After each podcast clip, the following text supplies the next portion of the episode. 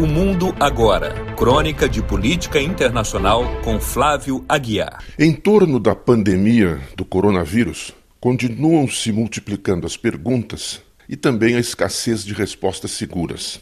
Mas algumas poucas certezas vieram à tona mais recentemente. Uma dessas certezas é de que a variante Delta mais veloz, mais contagiosa e mais violenta do que as anteriores, assumiu a liderança e vai ganhando a medalha de ouro nesta competição entre os diferentes tipos de vírus.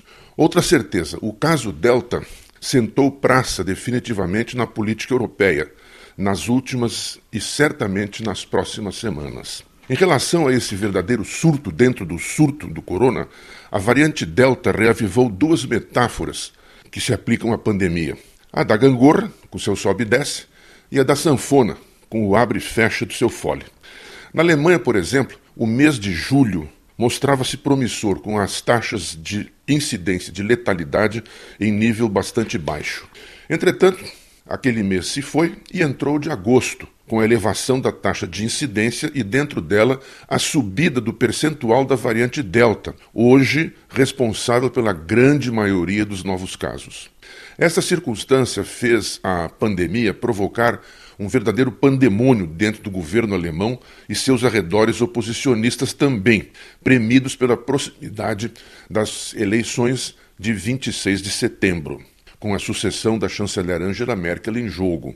O ministro da Saúde, Jens Spahn, da União Democrata Cristã, com apoio do Instituto Robert Koch, órgão responsável pelo estudo e controle das epidemias, dispôs-se a agir com severidade. Propôs adotar controles mais rígidos sobre viajantes, tanto aqueles que chegam por via aérea quanto aqueles que chegam por terra.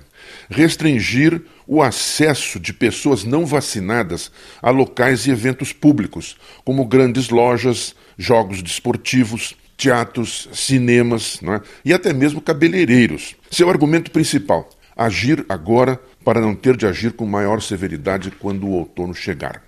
Aventou-se até a possibilidade de cobrar pelos testes rápidos, hoje gratuitos, para forçar as pessoas a se vacinarem. Entretanto, sua disposição encontrou resistências, até mesmo dentro do seu partido. Seu correligionário Peter Altmaier, por exemplo, ministro da Economia e de Energia, logo descartou a possibilidade de um novo lockdown. Políticos do Partido Social Democrata, SPD, parceiro no atual governo, mas rival na próxima eleição, mostraram-se reticentes quanto a restringir o acesso de pessoas não vacinadas ou não testadas a locais públicos. Até mesmo a chanceler Angela Merkel mostrou-se reticente, dizendo favorecer muito mais uma política de convencimento das pessoas ao invés de uma outra de restrições e de tornar a vacinação obrigatória. Resultado: uma reunião da chanceler com os 16 governadores das províncias e cidades-estados aqui da Alemanha, prevista para o final deste mês, foi antecipada para esta terça-feira, 10 de agosto. Na pauta, entre outros temas, o que fazer para acelerar a vacinação e também o que fazer com quem não se vacinou ou não quer se vacinar.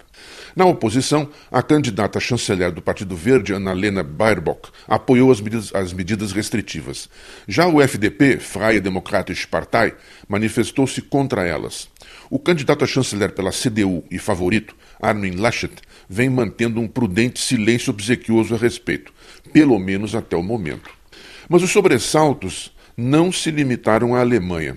Também atingiram a França e a Itália, por exemplo. Na França, nos últimos dias, cresceram as manifestações em todo o país contra as medidas sanitárias, que incluem agora a adoção do chamado passaporte sanitário teste válido, certificado de vacinação ou comprovante de cura obrigatório para acesso a locais públicos.